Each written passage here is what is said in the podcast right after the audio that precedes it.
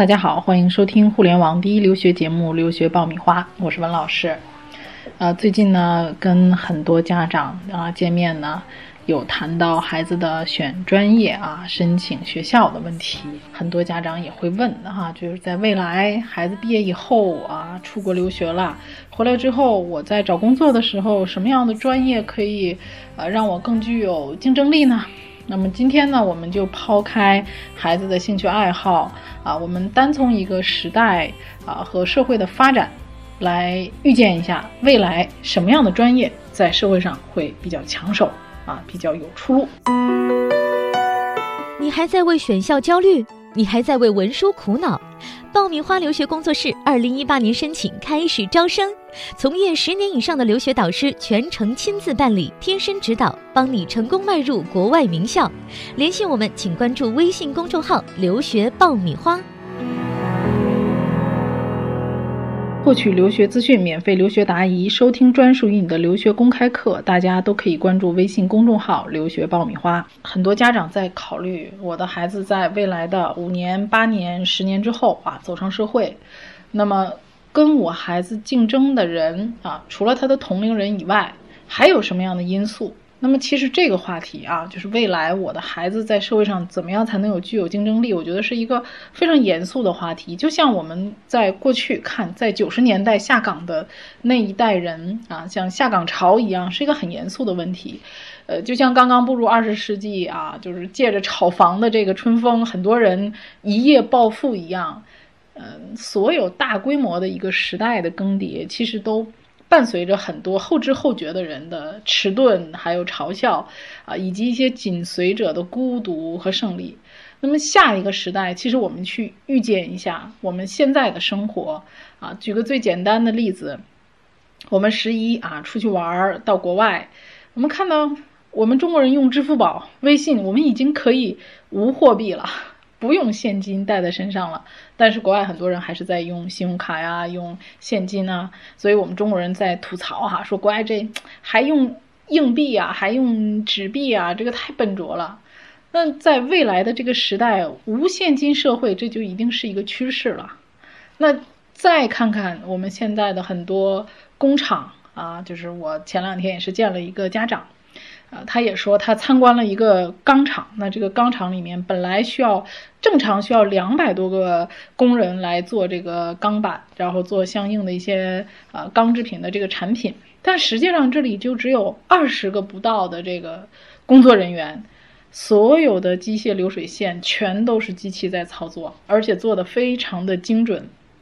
那么只需要这个不到二十个人来操控所有的系统就可以了，所以他们参观完之后是非常的惊讶的啊！所有都是机械化、流水化，由机器人来做，而且还不需要休息啊！之前也有新闻报道说，秦皇岛有一家生产水饺的工厂啊，几千平米的厂房里非常的干净和整洁，机器二十四小时不停息的这个工作啊。竟然看不到一个员工从现场的和面、放馅儿啊，到捏水饺，就像是一条非常干净整洁的流水线。那这家工厂的生产、包装、运输等等重要的环节都不需要人类插手，那工厂就有二十多个工作人员来负责原料的采购啊、生产程序的监控，还有这个设备的一些维修。那么以往几百人才能做的事情，现在只要十分之一的人就做好了，而且效率非常高。那么大家从这些例子能看到什么呢？未来的一个时代一定是一个人工智能的革新的时代。所以说，对于我们现在这一代人来讲，可能这个就只能算是一个冲击啊。我们可能感受，哎呀，时代发展的如此之快，科技如此之快。但是对于那些未成年的孩子来说，对于他们来讲，这根本就是一次革命性的挑战。那从资本市场上来看的话，这几年人工智能，比如说 AI 呀，还有机器人的学习投资也越来越多了啊，很多人自主创业啊，做成各种 APP 的平台啊，那么越来越多的大佬也开始关注人工智能，自动化必然是一种趋势，很多的工作会被自动化啊，这个机械化，包括机器人来取代。嗯，我们也看过。呃，畅销书叫《未来简史》，它里面也提到了一个比较悲观的观点啊，就是说在未来哈，大部分的工作会被机械取代，那么极少数懂算法的人，他们就会成为神人，啊，那原来叫做无产阶级的，那我们那时候就叫做无用阶级了。也就是说，如果说工业革命催生了无产阶级，那人工智能革命就直接产生无用阶级了。很多的工作就是可替代性啊，你可能就不需要你了。所以，就是我们也要在考虑我的孩子未来啊，我从事的工作，我的可替代性到底有多大？所以我们能够总结出一个什么样的观点呢？很多的这种特长当中，因为现在很多家长都会培养孩子的特长，琴棋书画呀，啊，五花八门都有哈。但是在众多的特长当中啊，可能很少有人知道的一个特长，也算是一朵奇葩，那就是信息学。其实，在很多人的眼中就是编程。那么我今天想讲的啊，前面抛砖引玉，这块玉是什么呢？就是编程。在大学里面，我们可以叫它信息学。啊，也可以叫它呃编程啊，当然这个里面有很多细分的。那么我们就说按我们俗称吧，编程这个事情，我跟很多家长一提到说学信息学呀，学计算机编程啊，哎呀，这一提到很多家长第一反应就是哎呀，不能让孩子学啊，这个太辛苦了，太累了啊。那么编程将来就是码农啊，码农一定很苦啊。首先说这个话的人啊，第一他。很可能就是外行人。其实这种想法是非常幼稚的一个想法。哎，我们说程序员的生活确实是挺辛苦的。其实什么行业都是辛苦的，而且什么行业都有底层、中层和高层。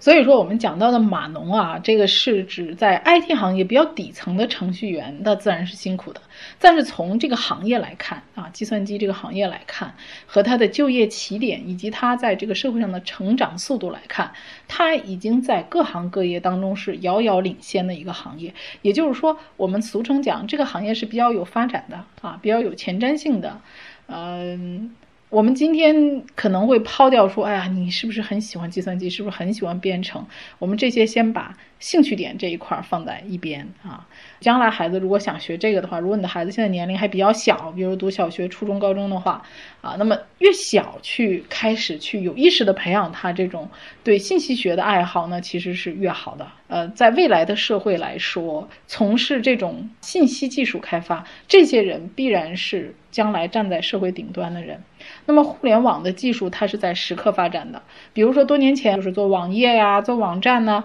但是现在变成什么呢？手机 APP 啊，各种 APP。那现在又开始了这个机器的学习啊，还有人工智能啊。那这个行业其实是需要学习型的人才。那么我们最近啊也看到国家教委印发了一套新一代人工智能发展规划啊这个文件。那么这个文件里面也明确指出了人工智能将来要纳入到啊中小学的课本教材当中。国家的目标是培养复合型的人才啊，那形成我们国家。独有的啊，人工智能的这些啊高科技的这些人才，所以你从国家的政策也能看到，未来的人工智能这一块也是越来越被重视了。这里是互联网第一留学咨询分享节目《留学爆米花》，欢迎继续收听哦。那么，做一个更市侩的说法，用大家更吸引眼球的说法，那些动辄发十几个啊、几十个，甚至一百多个的。这种年终奖的企业绝对不是国企，绝对不是事业单位，也不会是公务员的这些铁饭碗，必然将来是这些高新技术的企业。那么同时在眼前的呢？啊，信息学在升学当中也是非常受重视的。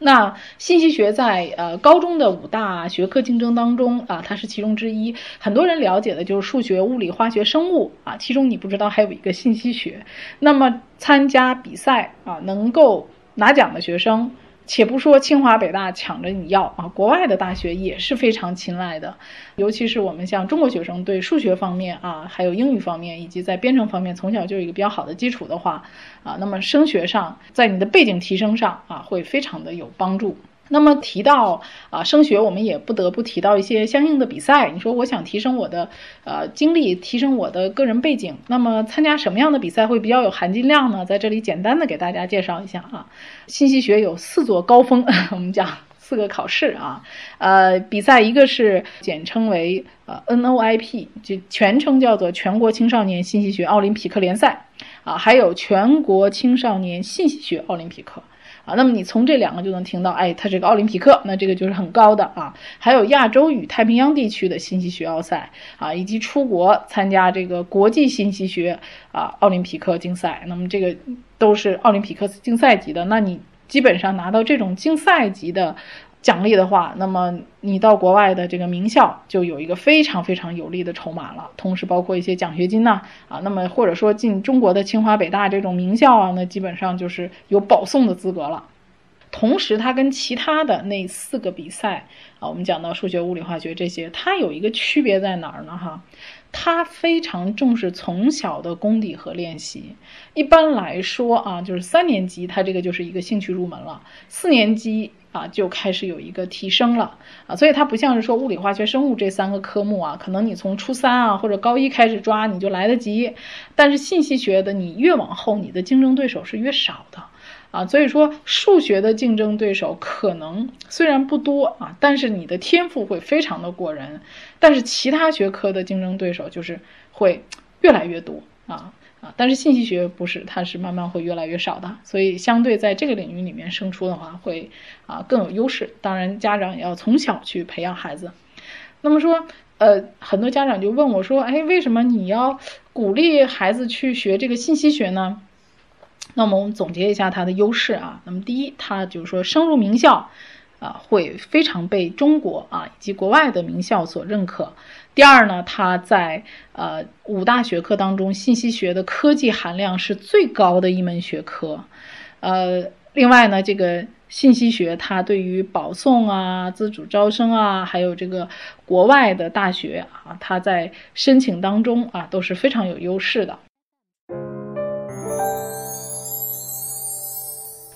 那么很多家长就会问我说：“那哪些孩子适合于学这个信息学呢？”很多人会问我说：“我们家孩子游戏玩的特别好啊，你游戏好不代表你编程能学好，这是两回事儿。非常非常重要的一点是心境。”啊，比如说你这个孩子特别贪玩、浮躁，那这个是没有办法学好这个信息学的。所以说，玩游戏可能会成为你啊进入信息学的一个铺垫啊，但是这个也不是全部啊，也有很多的成功案例，就是孩子最初是因为玩游戏而对电脑产生了兴趣，但是他并没有啊沉迷于玩游戏，而是因为哎父母这个管理下比较严，引导的非常好，慢慢的走上了这个学习啊信息学的这个道路。所以说。兴趣啊是最好的老师，行为习惯更重要。我们也就是说坐得住，因为学习信息学要接触计算机，你是要静下来的啊。如果静不下来的话，是很难学到东西的。的第三点呢，这种孩子必须要心智比较成熟，不能是贪玩电脑游戏的这种，因为我们提到玩电脑游戏不是编程，这是两回事儿啊。第四个就是说，你这个知识要发展全面。如果是理科生的话，他会比较轻松一点啊，最好有一些奥数的这个基础啊，同时空间思维感要比较强啊，语文阅读能力也要强，英语一定要好啊。最后一点呢，我觉得啊，要敢想敢做啊，善于自学。其实信息学呢，呃，因为和学校的啊课程教学几乎没有什么太大的关系啊，至少现在是没什么关系的。可能像我们教委现在的规划，将来会有一些课程纳入到我们啊公立的这个学校的课程当中啊，所以现阶段的来讲，这个就需要学生具有较强的自学能力，因为这个课程跟国内课程没有太大的关联啊，所以孩子要有一定的毅力自学。那么，在未来的，我们看到啊，在中国十二类紧缺人才当中，排在第一位的就是电子信息学。啊，包括我们现在提到的大数据啊，啊，数据分析啊，其实这个都是信息学。那么电子信息产业是一项比较新兴的高科技的产业，也是一个朝阳产业。那么未来的发展重点，比如说在呃电子信息产品的制造业呀、软件产业呀、集成电路产业呀，啊，还有我们现在知道的这个通信业务、数据信息、多媒体、互联网、电话服务、手机短信等等等等各方面啊。